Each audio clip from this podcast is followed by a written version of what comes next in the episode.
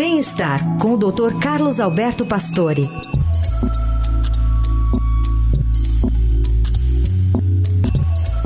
Tudo bem, doutor Pastore? Bom dia. Bom dia, Carol. Bom dia, Heisen. Bom dia. Bom dia, ouvintes. Bom, temos um assunto importante que é o cigarro eletrônico, o vape. Até a reboque de notícias quentes, né, do noticiário em relação à, à Anvisa, que encerrou aquela consulta pública para avaliar a regulamentação do, do vape aqui no Brasil. Dados os quais até o Estadão teve acesso mostram que durante os 60 dias com o tema em debate em meio virtual, a agência recebeu mais de 13 mil sugestões da sociedade. O primeiro balanço apontava 7 mil, 7 mil e pouquinho, e o engajamento maior foi nos últimos dias.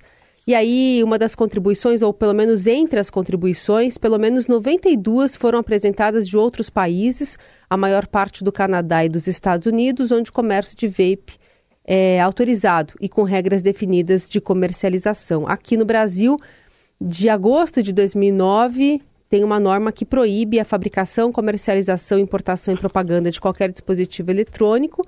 Aí essa consulta foi aberta para receber sugestões de pessoas da sociedade médica, científica, empresas, outros interessados, para decidir sobre o que, que, vai acontecer aqui, ainda que a gente tenha é, muita facilidade em ver as pessoas fumando esses vapes é, por aí nas tá ruas. Está todo né, mundo doutor? fumando, isso não tá tem a todo dúvida. mundo fumando. Mas é ruim, né, para a saúde. O que, que, os estudos estão apontando também com o avanço é, de, desse, desse debruçar sobre o assunto, doutor? É, eu acho que agora realmente há uma revelação desse processo, né? Porque tudo vinha, tudo ainda continua, entre aspas, escondido, todo mundo vem experimentando há muito tempo, isso está difundindo na Europa, nos Estados Unidos, todo mundo usa o cigarro. O problema é que os trabalhos, eles trazem eh, agora a demonstração dos efeitos do cigarro eletrônico na saúde. E eles cada vez mais trabalhos mostrando a agressividade do cigarro eletrônico tão grande como o cigarro habitual. Então, eu acho que essas substâncias contidas no, no VAP, no, na, no cigarro eletrônico, que são solventes, metais pesados, que tudo isso apresenta efeito de longo prazo. E muitos dos efeitos a gente não tem conhecimento ainda, porque ainda é recente.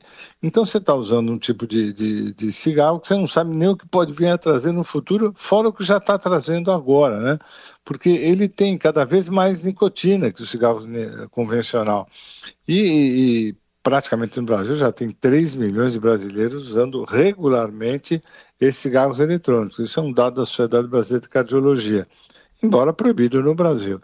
O problema é que a utilização da, desses cigarros eletrônicos é, aumentou muito em crianças e adolescentes, que estão se iniciando praticamente na, na, na, no vício do tabagismo, porque a ideia do cigarro era vender uma coisa muito mais leve, mais suave, menor risco para a saúde.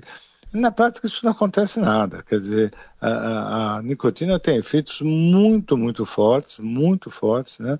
E isso mexe, por exemplo, com a frequência cardíaca, com a pressão arterial, aumenta a pressão, aumenta a frequência, traz problemas para um, gente chama de estresse oxidativo, quer dizer, para todos esses fenômenos metabólicos que podem levar a problemas nas artérias, fora o que nós estamos falando de pulmão, né?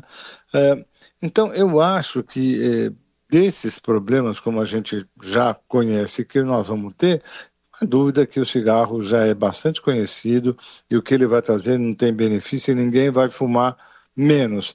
Aliás, os fumantes, eles estão usando os dois, porque depende da situação, ele usa o cigarro eletrônico ou usa o cigarro habitual.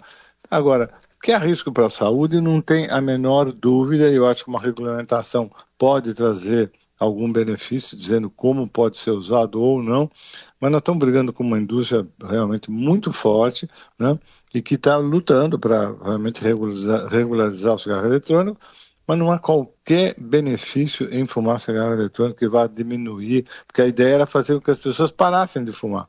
E não tem jeito, não é assim que vai parar de fumar, tem que parar de fumar mesmo. Eu acho que uh, o cigarro é um dá um prazer enorme, não tem a menor dúvida, mas há um custo altíssimo.